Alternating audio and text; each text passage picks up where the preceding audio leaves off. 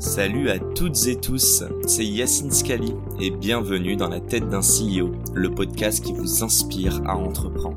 Je vous propose tous les lundis une conversation authentique avec des entrepreneurs et des figures hyper inspirantes pour, je l'espère, vous permettre à votre tour de réaliser tous vos projets et impacter notre société positivement. N'hésitez pas à vous abonner au podcast et nous dire ce que vous en pensez en commentaire. Sans plus attendre, je vous souhaite un excellent épisode.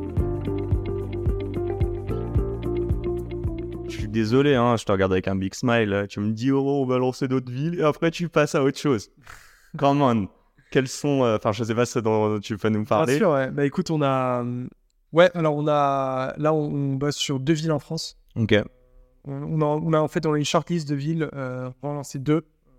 Grosse ville, j'imagine. Ouais. Ouais, grosse ville. En fait, tu as, trois euh, facteurs clés de succès dans une ville. Tu vas avoir évidemment euh, le, la taille critique. Il faut qu'il y ait suffisamment de personnes dans cette ville pour que tu puisses. euh, Les pistes cyclables. Voilà, donc le deuxième, c'est les infrastructures. En fait, si tu n'as pas de piste cyclable, oublie. Euh, Il n'y a pas d'usage, il n'y a pas de besoin. Ok. Euh, et la troisième, c'est le, le, ouais, le, le- comme on est quand même un produit, ce qu'on appelle du commuting, Mhm. c'est en fait, il faut qu'il y ait un, usage euh, quotidien, deux, trois fois par jour euh, du vélo. Donc, il faut soit vraiment un, usage pour aller pour se déplacer euh, euh, à son lieu de travail. Donc, il faut soit une ville qui économiquement soit dynamique. Donc économiquement dynamique, mais qui, en plus de ça, euh, ne soit pas si bien développé d'un point de vue, euh, tu vois, métro, bus. Enfin, Si, si, si, si. Marseille, euh, en termes de métro, on n'est pas. Alors- c'est pas ouf, quoi. En fait, si, plus le réseau de transport fonctionne, plus on a Ouais. des chances de réussir parce que, encore une fois, le vélo vient en complément. D'autres modes de transport. Donc typiquement, quand tu as un bon réseau de métro comme à Paris, quand tu as une ville, un réseau de transport très dense, euh, on a plus de chances de réussir. Même quand tu as beaucoup de services en libre service type Lime, etc., euh, les gens utilisent Lime, euh, ils se rendent compte qu'ils payent énormément tous les mois sur des services de libre service et viennent Mhm. chez nous. En revanche, D'accord. tu parlais de Marseille. Marseille, le sujet, c'est qu'il n'y a pas d'infrastructure. Il n'y a pas de piste cyclable. Ouais, ok. de- Donc c'est plus compliqué. Ok. Pourtant, ils ont des trottes, je crois, là-bas. Ils ont des trottes, ouais. Bah, Bird était à Marseille, mais euh, mais il n'y a pas d'infrastructure. Il y a très peu d'infrastructure. Ok. On va passer à la fin de cette interview. Un grand merci. As-tu pris du plaisir pour le moment? Ouais, c'était top. bah, C'est pas fini. Ce n'est pas fini. Euh, ouais, j'aimerais te poser la, la- une question là comme ça, mais c'est quoi la métrique la plus importante euh, pour toi en tant que CEO que tu regardes tous les jours? Tu vois, le ou le KPI où tu te dis euh, ça c'est hyper important. Alors, ça dépend de- du moment, et de la phase de développement. Là, en ce moment, Vu que vous êtes sur la renta. ouais. là, en ce moment, on est, on est sur une phase de, de forte croissance. On a beaucoup de d'arrivées de vélos, d'arrivage de vélos. Mhm. Euh, donc, ce que je regarde beaucoup, c'est le taux d'utilisation de ma flotte.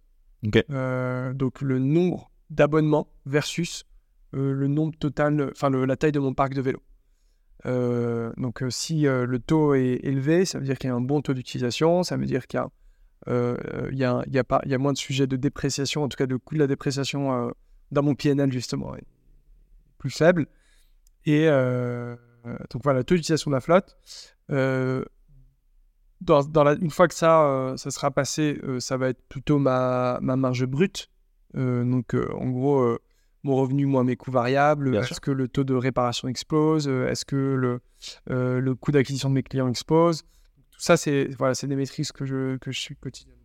On spoil les gens, mais euh, il y a encore des vélos dispo là. Il y a encore des vélos dispo. ouais.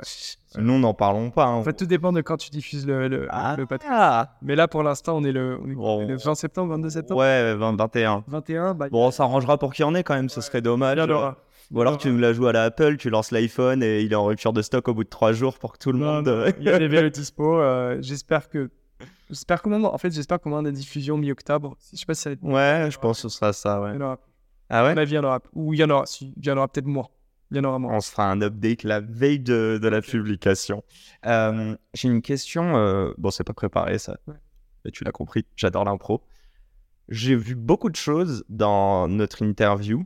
Euh, J'ai vu de l'humilité et de la résilience.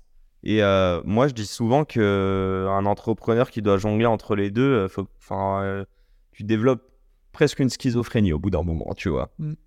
C'est quoi le plus important pour toi dans ton job d'entrepreneur? Alors, C'est être humble ou être résilient? Euh, je- enfin, je- dans mon expérience, en tout cas, euh, moto, euh, je pense au vu de ce qu'on a vécu euh, du Covid, euh, des crises de, de logistique, de, de toutes les difficultés que tu peux avoir euh, dans un business comme le nôtre, c'est la résilience. Et, et je pense que le, le- le- des, l'une des compétences que j'ai développées le plus là, mes deux, trois dernières années, c'est vraiment la résilience. Parce que, en fait, il y a tellement d'imprévus. Il se passe tellement de trucs. On me l'avait dit avant, mais c'est vraiment difficile par moment. Et, euh, et je pense que, en fait, la résilience, elle, est, elle, est, elle s'impose à toi. Mhm. Euh, parce que sinon, Je veux dire, ça se travaille. Enfin, ouais, enfin, ça se travaille parce que, en fait, mais sur le coup, quoi. c'est toujours la même chose. Ton premier problème, il te paraît euh, insurmontable et tu te dis, mais c'est la fin du monde. Euh, mais tu le surmontes. Puis le deuxième, il te paraît un peu moins surmontable parce que tu as l'échelle le, le, hum, l'échelle du premier, puis le troisième, puis le quatrième. Et quand tu en es au 250e, en fait, tu prends un peu de recul et tu dis, mais en fait, j'y suis arrivé 250 fois, je vais y arriver 250e. Et, pour moi, c'est ça la résilience. Euh, en fait, c'est de, passer les étapes euh, et, de, construire un peu ta carapace et, de, prendre du recul, en fait, et de prendre de la hauteur. Et en prenant de la hauteur et tout en restant résilient, est-ce que tu dirais qu'il faut absolument avoir de la passion dans ça? Ou tu te dis, ou C'est une bonne question. Euh, compliqué de gérer des problèmes tous les jours, tu vois de la passion ou de la patience? De la passion. De la passion Ouais. De la patience, c'est certain. Oui, oui, oui, oui, Euh, ça fait sûr. On va en parler tout à l'heure. La passion, alors il y y a ce Un débat. truc émotionnel, quoi. Ouais, il y a ce débat sur euh, est-ce que tu dois être passionné par le produit que tu crées, par la boîte, euh, par ton projet, ta mission? Moi, je, je- alors moi, je, trouve que j'adore, euh, je suis passionné par le sujet, je suis passionné par le fait de, de concevoir un produit, de designer, euh, de concevoir un service. Je trouve ça, de, de bosser sur une marque, sur une communauté, je Mhm. trouve ça passionnant. Mais tu fais pas le Tour de France. Euh, mais je, tu vois, par exemple, le vélo, j'ai jamais été passionné de vélo, par exemple. Ok. Non, j'ai absolument jamais été passionné. C'est pas une passion. Ok. Ce qui peut paraître assez surprenant. Non, c'est Mais, l'impact que tu as à travers le vélo. Mais le produit, euh, et le fait que ce soit un produit du quotidien, que ce soit un produit millénaire qu'on a réinventé, euh, qu'on crée en fait une communauté autour de ce produit, je trouve ça passionnant. Mais le vélo en soi, euh, c'est pas une passion. euh, alors j'aime beaucoup, tu vois, je me Mhm. déplace à vélo tous les jours, etc. Mais c'est pas une passion euh, perso. Euh, donc, moi, je pense que tu te passionnes euh, par euh, bah, la- le projet, le fait de créer un produit, euh, le fait de créer une équipe, euh, le fait de, en fait, de- d'adresser des problèmes, de trouver des solutions. Tu te passionnes euh, pour ton quotidien d'entrepreneur. Mhm. Ensuite, si en plus tu es passionné de ton produit, c'est encore mieux. Mais je pense que tu peux bien vivre euh, ton projet sans forcément être absolument passionné du produit. Tu vois, il y a des gens qui montent des SaaS, euh, je sais pas moi, de compta. euh, Ouais. à moins d'être passionné de compta, la plupart des gens ne le sont pas. Mais ils sont passionnés Mais ils par. sont passionnés le- par le fait de créer un produit, par le fait de, de créer des process. euh, de, par- de, de- d'aider des gens, en fait. Exactement. D'apporter je- de la valeur à des gens. Quoi. Ouais. Donc, euh, on a fait une longue réponse, mais pour répondre à ta, à ta question, je pense pas que tu as besoin d'être passionné par le produit, mais euh, je pense qu'il faut être passionné par le, par le process de création du produit, et pas forcément par le produit. Et soit elle est longue, mais je suis aussi bavard, donc t'inquiète. Et je suis pas très concis dans mes, dans mes questions. Et désolé pour ça. Mais c'est pas grave. J'aimerais juste avancer. Euh, je sais pas si tu te souviens, on a oublié d'en parler. J'ai mes deux questions sur euh, le board member et le conseil. Ouais. Euh, ouais, Attends, bien sûr. je te les pose quand même, du coup, ou tu Bah, t'en souviens? On peut les, bien sûr, ouais. Allez, bon, je- on va commencer par le board member. Si t'avais la possibilité d'en choisir un, Alors, qui soit vivant, mort, fictif ou réel. un board member. Il ou elle, hein Pardon? Euh, Non, je dis il ou elle. Mais- Ouais, ouais. Ouais, ouais. Ça peut même être un, Moi, il y a, il y a un truc. Un entrepreneur. En fait, je, je me suis toujours dit, euh, dans un board, tu dois avoir euh, quelqu'un qui, euh, en fait, t'aide au quotidien, c'est-à-dire dans tes opérations, dans la prise de décision, dans le, le financement, enfin vraiment qui, qui rentre dans le, le détail des choses et qui est dans l'engrenage de l'entreprise, Mhm. qui va t'aider opérationnellement. Donc, il y a cette vraie expertise dans ton secteur, dans ton industrie, et une personne qui, en fait, euh, compense et qui te permet de prendre du recul et de la, de la hauteur par rapport à ce que tu fais, et surtout qui vient pas de la même industrie, Ok. une autre perspective. Euh, donc, justement, cette deuxième personne qui permettrait de prendre de la hauteur, enfin, un board member rêvé, ce serait par exemple le fondateur d'Airbnb, euh, Brian, Brian Chesky, euh, qui lui, je trouve, a en fait une vision créative qui est exceptionnelle, donc qui, qui- qui a vraiment cette, cette créativité et cette vision euh, d'une industrie qu'il a totalement disruptée et que j'adorerais avoir sur, sur mon industrie. Mhm. Et, euh, et qui a aussi cette vision, en tout cas cette, euh, cette approche de culture de boîte que je trouve assez incroyable, euh, qu'il a, su- qu'il a su créer dans Airbnb et que j'aimerais beaucoup euh, produire chez, chez Moto.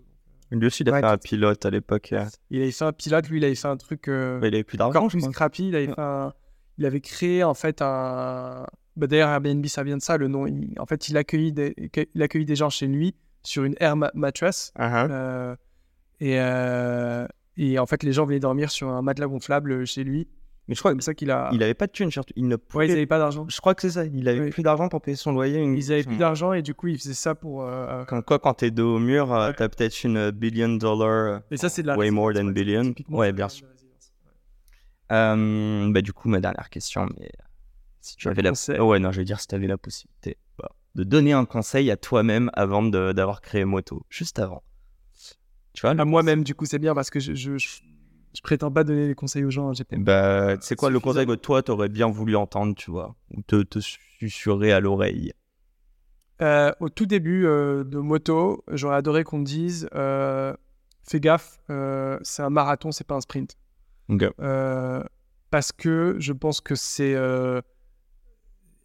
En fait, ça se fait dans la durée. Euh, il faut accepter euh, le, le temps long, euh, même si en fait l'univers startup, VC, l'écosystème, etc. Ça va être- on a le sentiment que ça va très très vite. hein. C'est le sentiment que les, les- les produits se créent, se font et se défont à, des vi- à, à- à la vitesse de, de la lumière. Mais la Mhm. réalité, c'est que pour créer un vrai produit, pour créer une vraie entreprise avec, tu vois, une, des vraies fondations, ça se fait dans la durée, ça prend du temps et, et, euh, et, euh, il faut l'accepter. Il faut être patient, il faut se préserver euh, personnellement. Mhm. Donc, faut pas se cramer euh, tout de suite.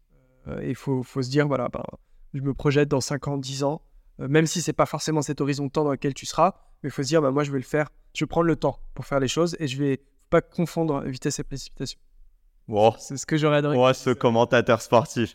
Tu euh, t'étais trop gourmand au début, tu penses Dans la vision que t'avais, tu voulais aller vite et tout défoncer rapidement? Je pense qu'au tout début, ouais, on a. Je pense qu'on a eu les yeux plus gros que le ventre au tout début. Euh, je pense qu'on a vite été ramené à la réalité euh, parce qu'on a été bien entouré, que ce soit nos investisseurs, nos board members, mes associés. Mais et puis et on s'est un peu. je me suis jamais cramé personnellement, mais je, sens qu'au début, enfin, j'ai le sentiment qu'au début, j'aurais pu, me préserver un peu plus.